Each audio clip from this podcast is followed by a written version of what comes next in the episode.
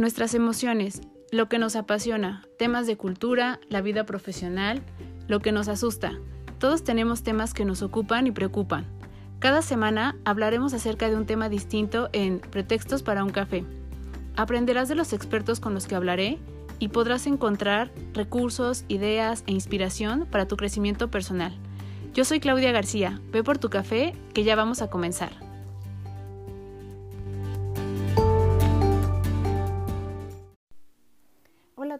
Bienvenidos al episodio 12 de Pretextos para un café. Espero que tengan su café a la mano y eh, este episodio es un episodio distinto a los que hemos venido haciendo anteriormente y es un poco en relación a lo que se ha venido suscitando en nuestro país, en México, acerca de eh, la violencia, los feminicidios,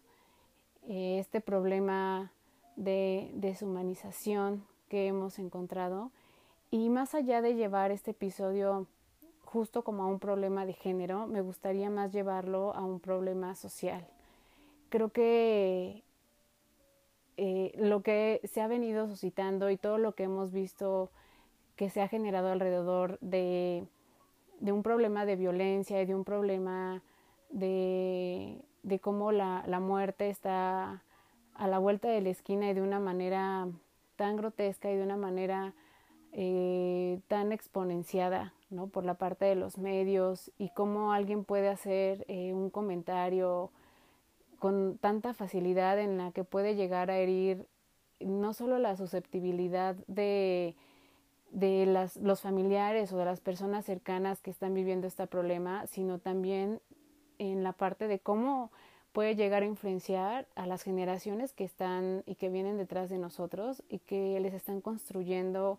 un pensamiento o una crítica acerca de esto bastante distorsionada. Entonces, me gustaría sí tener información en cuanto a la parte como cultural, pero cerrando también un poco con una reflexión que me gustaría que hiciéramos en conjunto y que fuera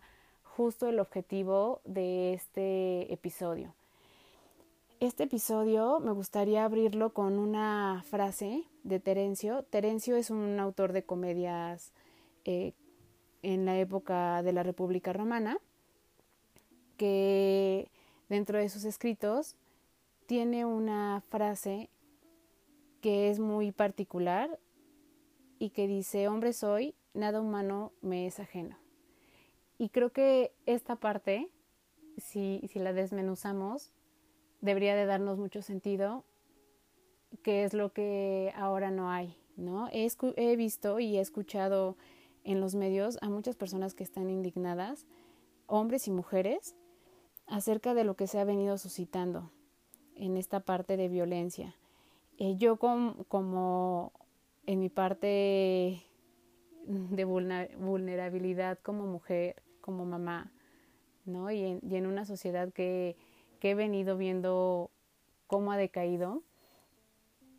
la verdad es que sí tengo un poco de miedo, la verdad es que sí tengo frustración y me gustaría hablarlo lo más objetivamente posible para que justo nuestra reflexión sí sea algo que contribuya y que esté de la mano, no solo como decía, de la parte de vivir estas experiencias como mujer, sino también de que haya una eh, perspectiva desde la parte masculina. Entonces me gustaría un poco hablar eh, acerca de lo humano, ¿no? Y de la concepción que tenemos nosotros de esta parte de humanización que debería ser un punto esencial eh, en el hombre, ¿no? Me sorprende un poco como los conceptos que puedes llegar a encontrar acerca de lo que es ser humano o de la parte de humanización, porque es muy corto, es muy breve y creo que es nada profundo. Eh, solo encontré cosas muy, muy superficiales como el ser comprensivo y el ser sensibles a los infortunios de alguien más, ¿no? Así, así de, de breve son estas explicaciones. Y antes de entrar como eh, justo en, en, la parte de, de cómo podemos hacer este análisis, me gustaría un poco hablar acerca de cómo se gesta nuestra educación y cómo las creencias que tenemos y el punto de vista que llegamos a tener acerca de la vida y de nosotros mismos se ha venido concibiendo para entender por qué estamos llegando a esta parte de, del problema, ¿no? Eh, yo creo que si pensamos un poco como en, en, nuestra formación y en las personas que han tenido una influencia importante en, en esta parte de nuestra educación, como lo veníamos hablando en otros episodios, siempre se nos queda la parte que es la emocional, en la que alguien eh, tuvo una influencia y, generó un conocimiento representativo por medio de, de la parte de, de, las emociones. Y lo menciono no como para hablar acerca de cómo eh, aprendemos más si hay una parte emocional y cómo nuestro cerebro, cómo eh, podemos ser eh, mucho más eh, receptivos a, la información por este medio, sino lo tomo un poco como para pensar cómo se ha ido distorsionando esta parte de nuestras emociones ante este tipo de, eventos y cómo lo aprendido también se puede eh, desaprender o se puede distorsionar, ¿no? Hay una frase de Goethe que para mí es, es muy bella porque justo habla de cómo eh, el otro juega un papel muy importante en la formación de, de, una persona como tal. La frase dice, trata a un ser humano como es y seguirá siendo lo que es. Trátalo como puede llegar a ser y se convertirá en lo que está llamado a ser. Entonces yo creo que todo esto como sumado un poco a otras frases, por ejemplo, de Santiago Ramírez, ¿no? Eh, un psicoanalista mexicano que decía infancia es destino y, y sumado a la parte de experiencias y de, de cómo nosotros vamos aprendiendo y cómo eh, es tan importante eh, el, la condición de humanos que se va formando en nosotros desde nuestra familia y desde las personas con las que nos relacionamos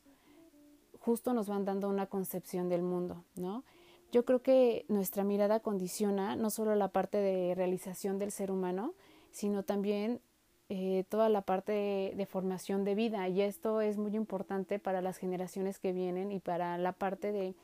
eh, justo las personas o personitas que están eh, o forman parte de nuestra responsabilidad en formación y cómo justo los eventos que están pasando en este momento, la manera en que nosotros nos expresemos verbalmente, eh, de manera escrita, en cómo lo comentemos con, las demás personas y ellos lo escuchen, también les va a dar una concepción del mundo. Esta es una de las cosas que quisiera que también reflexionáramos con este episodio, porque creo que hay una responsabilidad muy grande de la sociedad que estamos formando uh, y más a raíz de lo que eh, ellos están alcanzando a ver, que yo recuerdo que cuando éramos niños nosotros no alcanzábamos todavía como a dimensionar este tipo de cosas y ahora los pequeños tienen alcance a esta información y la manera en que nosotros nos expresemos o demos una opinión con respecto a esto les va a ir formando también un sentido de la vida. Yo creo que nuestra mirada y nuestra postura ante la parte de eh, de la vida, de la existencia como tal, el cómo nosotros estamos manifestando eh, justo esta posición en el mundo que tenemos, en nuestro sistema de creencias, ¿no? en lo que yo creo acerca de mí como persona, en lo que creo acerca de, de los demás, lo que creo acerca de la vida, le da todo un, un sentido y le da todo un valor a, no solo a este tipo de eventos, sino al concepto de personas, al concepto de, de, ser humano, al concepto de empatía, al concepto de respeto, al concepto de la vida en general, que yo creo que es algo que hemos estado perdiendo, la facilidad con la que nosotros eh, ahora vemos que, que, otra persona puede llegar y arrebatar esta parte de vida, ¿no? Y, y puede llegar a, a transgiversar eh, el concepto de los valores y puede llegar a, ensuciar y a, empañar eh, también eh, el concepto de las personas que tienen de sí mismos. Esta, esta parte como de no ser sensibles ante la otra persona y no reconocerlas como, como una persona tal como nosotros lo somos, a mí me parece algo tan, eh, no quiero llamarlo como de miedo, pero, pero me parece algo, o sea, sumamente delicado, que, que no sea concebido como lo que es, ¿no? Y que nosotros eh, no podamos justo tener esta parte de, de valor acerca de lo que es esta otra persona, ¿no? Y, tiene mucho que ver justo, como decía, con la mirada que nosotros damos acerca de todo esto y cómo esta parte de la mirada la transformamos, perdón, la, eh, traslapamos hacia las personas que nos están escuchando eh, manifestar nuestra opinión y nuestros conceptos de, esto y que generalmente son los pequeños que se van formando y que a partir de nosotros van teniendo esta concepción de, de vida, ¿no? Y de, y de la otra persona. Entonces, eh, imaginar que nosotros podemos ser capaces de hacer de una mirada apreciativa, sin prejuicios, eh, que fuéramos capaces de concentrarnos en las bondades de, y en las virtudes de las otras personas, eh, sin querer y sin perder esta parte del pensamiento crítico, eh, nos puede ayudar a liberar justo esta parte de falsas creencias que se están formando. Yo creo que no es solo el ver todo con la parte de, amor, sino es sí ser críticos, pero sí desde una eh, perspectiva de virtudes y de bondades que, que, aprendamos a ver en los demás. Si aprendemos a ver eso en las demás personas, creo que podríamos justo dejar de ver al, al otro como algo que me sea totalmente ajeno y que entonces no, no hay un sentimiento como de que esta persona pudiera tener eh, dolor, que pudiera tener un valor, que pudiera tener eh, un sentido propio de vida. Y entonces tendríamos más respeto por lo que nosotros llegáramos en alguna acción, acción a quitar ¿no? a, estas personas y con quitar me refiero a quitar autoestima, quitar eh, esta parte de seguridad, quitar, eh, eh, no sé, hasta la parte de, ¿no? De, de, la vida como tal, porque creo que nos, nos está haciendo muy fácil el arrebatar cosas tan valiosas y que son intangibles y que perturban y que dejan una huella muy marcada en, en las personas. ¿no? Y si bien eh, no solo en las personas, en sus familias y en todo lo que rodea a una persona o todo lo que, lo que conforma a una persona. Marcel Prost, por ejemplo, tiene un aforismo que dice, aunque nada cambie, si yo cambio, todo cambia. Y esto tiene mucho que ver con la parte de la educación y la transformación. Eh, como les decía, no quiero como profundizar tanto en la parte teórica, quisiera llevarlo un poco más a la parte de, un, de hacer una, una reflexión con respecto a todo esto.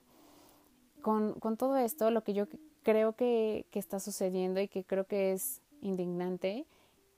justo es esta parte de deshumanización, ¿no? Creo que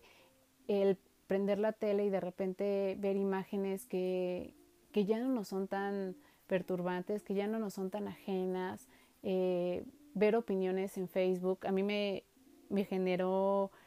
frustración, ¿no? El ver, por ejemplo, en el caso de, de Ingrid, ver opiniones de hombres eh, en las que justo mencionaban cosas como como que eh, qué parte de responsabilidad había tenido la chica, en que debería de haber como una, una investigación más profunda acerca de del comportamiento de ella. Yo creo que no, no es el contenido como tal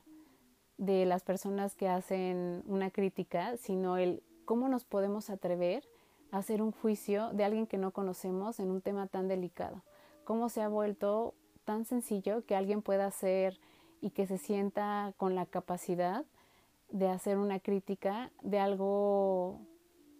que merece tanto respeto como eso, ¿no? Y que nosotros no tendríamos que ser eh, las personas que, que, hicieran justo una, un juicio de, de, esta magnitud. Si esta persona es una persona conflictiva, si esta persona permitió, si esta persona X lo que haya sido,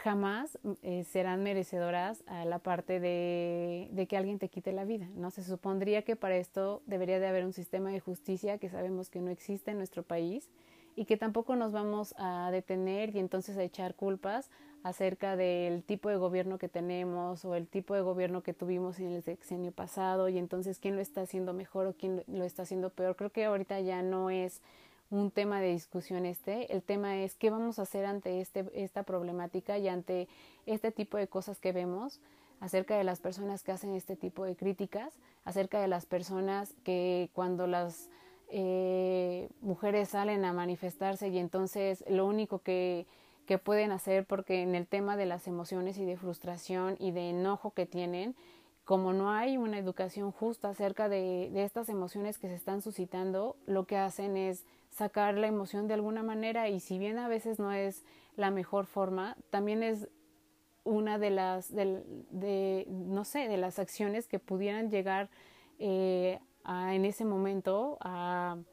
darles un sentido a, a la forma de representar este enojo. No estoy ni a favor ni en contra, solo estoy tratando de ser objetiva ante lo que estamos viendo y, trato de verlo desde el punto de vista que, que, en la que yo estoy como mamá de una niña, como mujer y como eh, hermana también de, eh, de mujeres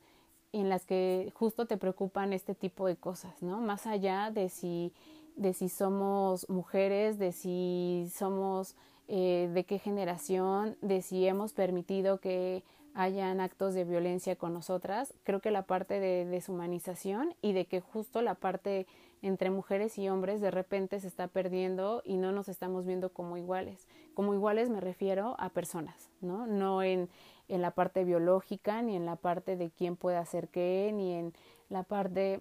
que jugamos como sociedad, sino simplemente por el hecho de ser personas, no importa si eres hombre o mujer, tendría que haber un respeto. Y el, el poder comentar este tipo de cosas en las redes y el dar opiniones tan directas y con tanta seguridad y sentirnos con el derecho a, me parece muy, muy delicado. Es por eso que, que, no lo estoy llevando a la parte de un sistema de justicia que, como decía claramente, no existe y que es totalmente deficiente y que no podemos contar con él, sino a esta parte de sociedad y de cultura que hemos estado perdiendo. Creo que lo que podemos rescatar aquí es qué vamos a hacer ante estas circunstancias. Y creo que ahorita el país se encuentra en una situación en la que tenemos frustración, tenemos miedo, eh, no sabemos que sea lo mejor, si, si dar mano dura ¿no? a, las personas que, que, hacen este tipo de actos de violencia, si, eh, si exigir a la parte de justicia de nuestro país. De repente entra esta parte como de confusión porque ya no sabemos qué es lo que funciona, ya no sabemos en dónde esté la respuesta ni en dónde eh, tendríamos que ir a, a pedir que se genere esta parte de protección y esta parte de seguridad que todos como personas merecemos. Yo creo que tendríamos que ir a lo más básico y es por eso que abrí el episodio hablando acerca de la educación y de cómo nos vamos formando como personas y es al sistema educativo. Yo creo que tenemos que hacer toda una reorganización y toda una eh, reevaluación de cómo se está ejecutando la parte de la educación y no solo en las escuelas, sino en las familias. Tenemos que poner mayor énfasis en la parte de cultura y de valores. Tenemos que volver a reeducar a la gente acerca de lo que está bien y lo que está mal, porque pareciera que algo tan básico como el no lastimar a alguien ya no tiene, ya no juega un papel importante y ya no, ya no es eh, objeto de eh, tener sentido común y saber que no puedes lastimar a alguien más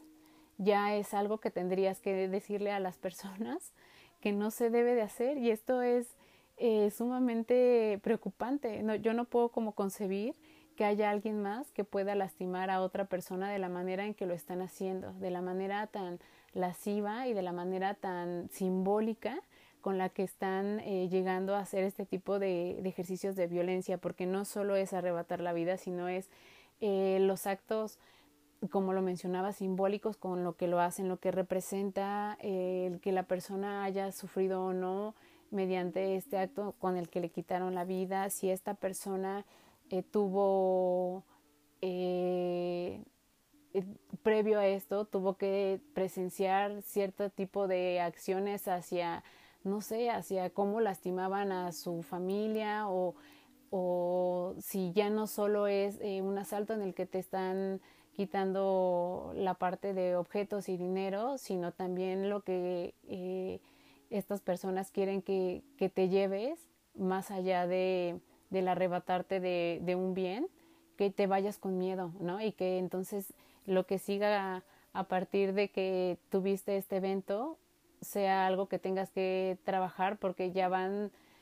este tipo de actos ya van cargados justo de, de actos de violencia hacia la familia, hacia ti mismo, o sea, tratando de dejar una marca hacia las otras personas, pero una marca de qué y por qué, ¿no? Esta es la parte como justo preocupante de qué es lo que nos está pasando como, como personas, en qué momento la parte de nuestra realidad se está perdiendo como es y entonces vivimos una realidad eh, individual en la que si para mí no representa un concepto de maldad eh, importante, para ti tampoco tendría que serlo. Entonces mi realidad es la que cuenta y no la tuya, ¿no? En la que tú eres solo un medio más para satisfacer eh, algún bien que, que, yo quiero hacer o para darle sentido a una patología que tengo o para darle escape a un coraje que me infringió alguien más, de dolor que me infringió alguien más y que no fuiste tú, pero que de alguna manera tengo que descargarlo. ¿En dónde está eh, en dónde está esta parte de raíz en la que nos estamos perdiendo todos. Y creo que si bien a lo mejor ya hay una, una parte de la sociedad que ya está deshumanizada, lo que sí es preocupante es lo que vamos a hacer con las generaciones que vienen y que a mí me deja un poco pensando que cómo se está formando esta parte de, de, estos conceptos, como lo mencionaba, a partir de que ven noticias, a partir de que nos ven hacer un juicio, a partir de que nos ven debatir con alguien más y que, y que para ellos pudiera ser un tema muy normal, un tema de todos los días y que no le demos la importancia que tiene. Eh, como justo la realidad que les estamos dando, eh, tenemos que cambiarla y que este cambio conlleve a una percepción de nuevas posibilidades y de nuevas creencias y de los vínculos que hemos tanto hemos hablado en los otros episodios, de vínculos sanos y de vínculos que, que tengan que ver con el reconocer a, a este otro. Creo que, que, es donde tenemos que hacer mucho hincapié y no es una utopía, no es algo que, que pudiera ser como ah, una, una meta que que sería un ideal y que es imposible de, de, alcanzar, no, yo creo que tendría que ser un objetivo y sí tenemos que sentarnos como, como personas a, a, ver cómo estamos aportando a esta sociedad. Yo justo estoy haciendo esta parte de este episodio como desde los medios que yo tengo para llegar a alguien más y que esta es la primera invitación que hago eh, en este episodio que desde el ejercicio que nosotros tengamos hagamos valer nuestra voz y hagamos que se nos escuche y que hagamos que, que alguien más tenga una reflexión. Podemos aportar desde lo que hacemos, eh, haciendo un poco de eh, análisis y de cómo nosotros podemos aportar a esto. Yo siempre hablo acerca del ejercicio que hago y de la parte profesional en la que ejer ejerzo, que generemos valor y creo que este es el momento de hacerlo eh, si este es un medio por el que yo puedo hacer lo que puedo hacer un podcast, lo haré, ¿no? Y entonces es la manera en la que puedo levantar la mano y que puedo hacer que mi voz se, se escuche. Eh, veamos que si hay un declive, seamos realistas y uh, justo cuando hablábamos ¿no? de la percepción de la realidad, hagamos primero este ejercicio nosotros y veamos que hay un declive en, en la realidad que estamos viviendo y que es increíble la manera y la rapidez la velocidad en cómo se está dando. Estamos observando cómo la parte del miedo y del temor se está gestando cada día a través de la frustración que nos genera ver situaciones como las que hemos estado viendo en los últimos días y que eh, ya es un, vivir normal y que ya forma parte de, una cotidianidad, cotidianidad que, que no debería de, de, ser, ¿no? No debería ser un parámetro normal, no debería ser algo a lo que nosotros eh,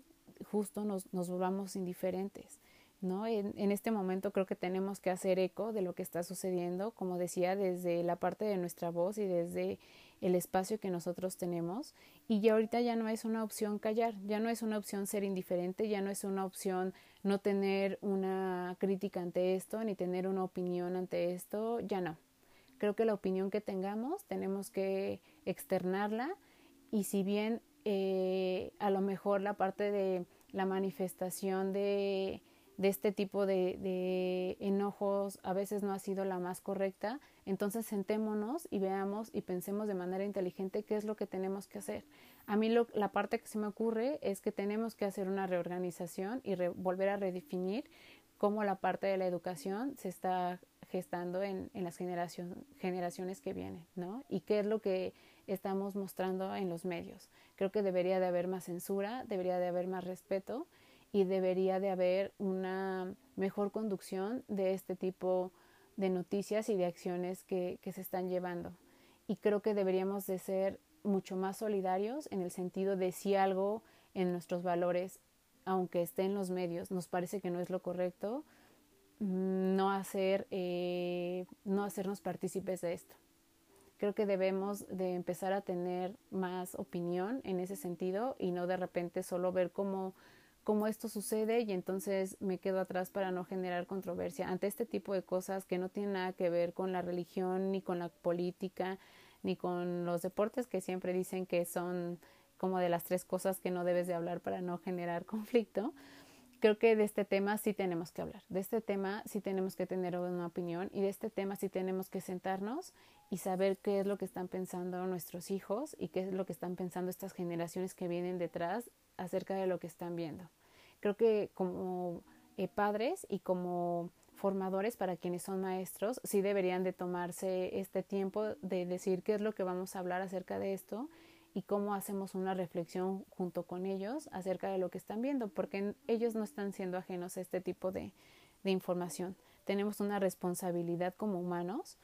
acerca de esto y de las generaciones que vienen detrás, ¿no? Entonces no podemos no mantenernos eh, activos ante esto y como decía, creo que tenemos que levantar la voz desde lo que nosotros hacemos de una manera inteligente y de una manera en la que incluyamos eh, siempre la parte de,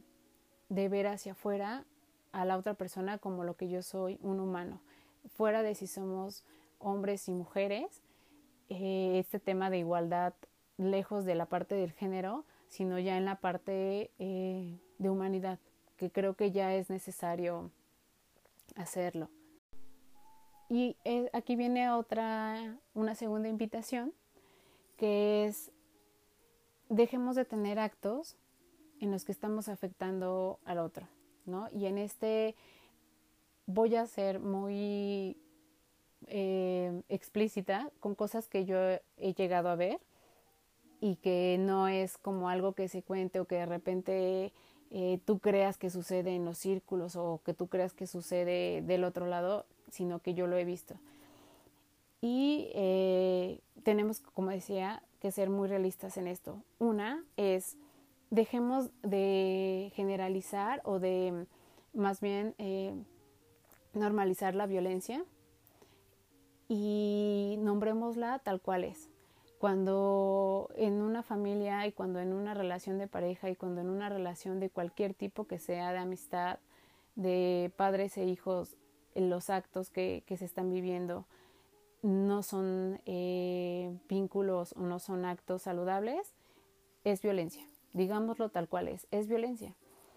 Y si bien a lo mejor es difícil eh, aceptarlo y es difícil ir a terapia y es difícil buscar ayuda,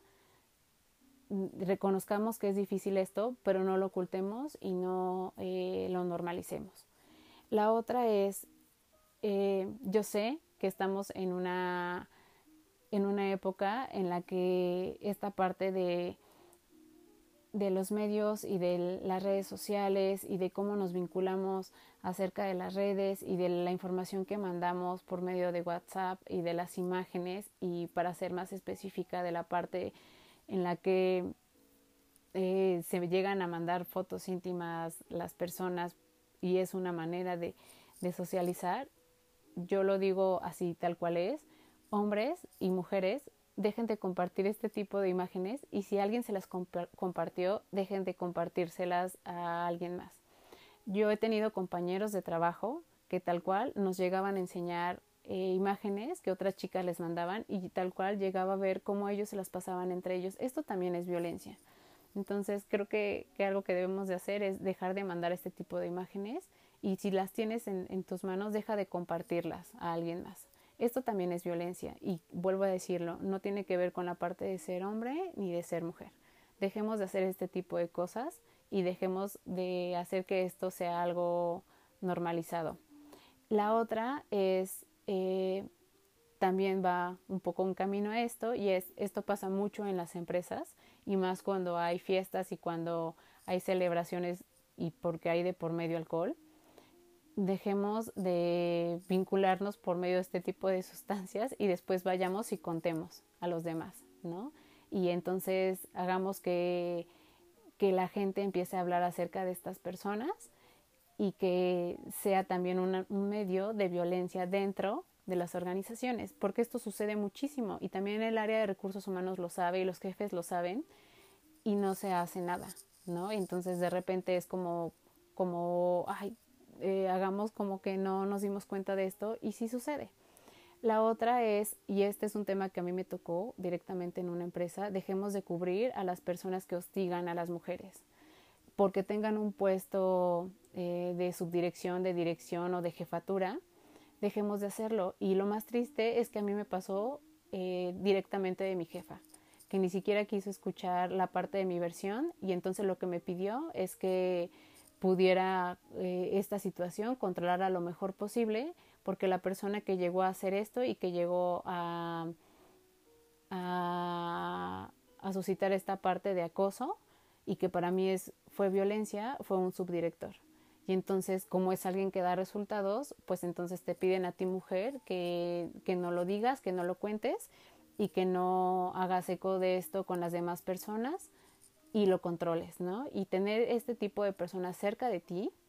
en el mismo espacio de trabajo y que ellos se vean protegidos, porque aquí es justo donde comienza y se hace y se deja que estas personas continúen teniendo este tipo de acciones, es porque normalizan esta actividad justo los, los jefes, ¿no? Y lo más triste es que también lo normalizan las personas que están a cargo de recursos humanos, que en su caso fue mi directora de recursos humanos, eh, les permiten que, que, esto suceda y que continúen y que lo sigan haciendo. Entonces es, es triste y es en los momentos en que te das cuenta en que hay violencia también de otra forma, eh, no solo por parte de la persona que, que lo, lo ejerció, sino también de quien se enteró y te pidió que lo cubrieras. Este tipo de acciones que de repente ahorita se me vinieron a la mente, les pido por favor no las hagan. Levanten la mano y, corten aquí este tipo de acciones que se puedan suscitar. Porque estas personas que están ejerciendo esta violencia de esta manera también salen a la calle y lo hacen de otra forma. Yo veía hoy en un programa y decían los principales ejecutores de violencia hacia las mujeres son los familiares y con familiares llamamos a los padres, los hermanos, ¿no? Los esposos, los novios, o sea, las personas que son más cercanas. Sí, pero pensemos que estas personas que están ejerciendo violencia también en la familia lo hacen y lo hacen afuera, ¿no? Y entonces lo hacen justo en los círculos de trabajo y lo hacen justo en la calle. Entonces, en el momento en el que empecemos a levantar la voz y en el momento en que empecemos a dejar de normalizar este tipo de cosas y que nos eh, pongamos, como decía, justo en el lugar de la otra persona por el hecho de ser personas y de ser humanos, empezaremos a ser más reflexivos con esto y empezaremos a, a coartar esta parte eh, de declive en la sociedad que, está, que se está generando. Yo puse estos ejemplos porque desde la parte de mujeres lo que me ha tocado ver Seguramente eh, ustedes como hombres tendrán otra perspectiva y también me gustaría conocerla y también me gustaría que, que dijeran eh, ustedes como mujeres dejen de hacer este tipo de cosas, pero justo desde la perspectiva como personas y no por el hecho de ser mujeres. y yo lo, lo mencioné eh, desde la parte como mujer porque esto es lo que me ha tocado vivir pero lo mencioné eh, simplemente en la parte general y como lo vieron también lo expuse en una situación en la que alguien que normalizó fue una mujer, ¿no? Y fue mi jefa.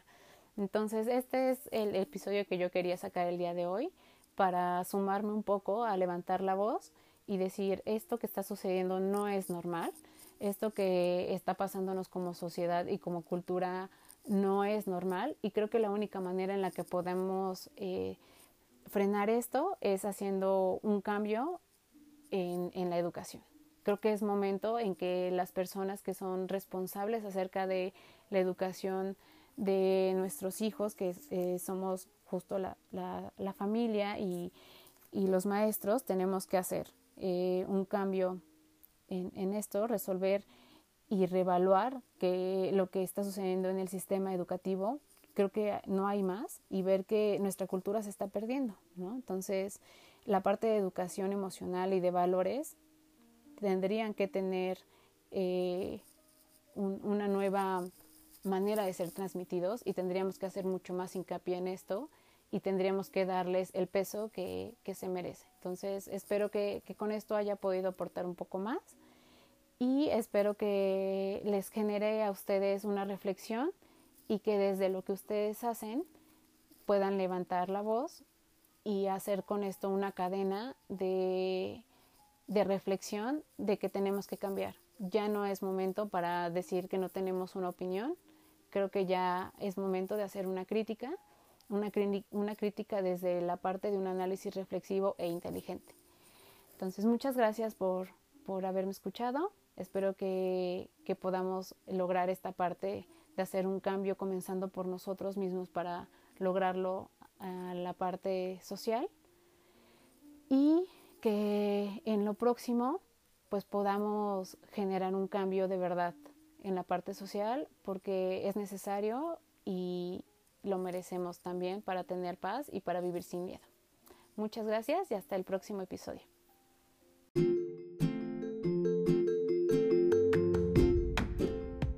Muchas gracias por estar aquí. Nos escuchamos en el próximo episodio con un pretexto más para hablar de otro tema.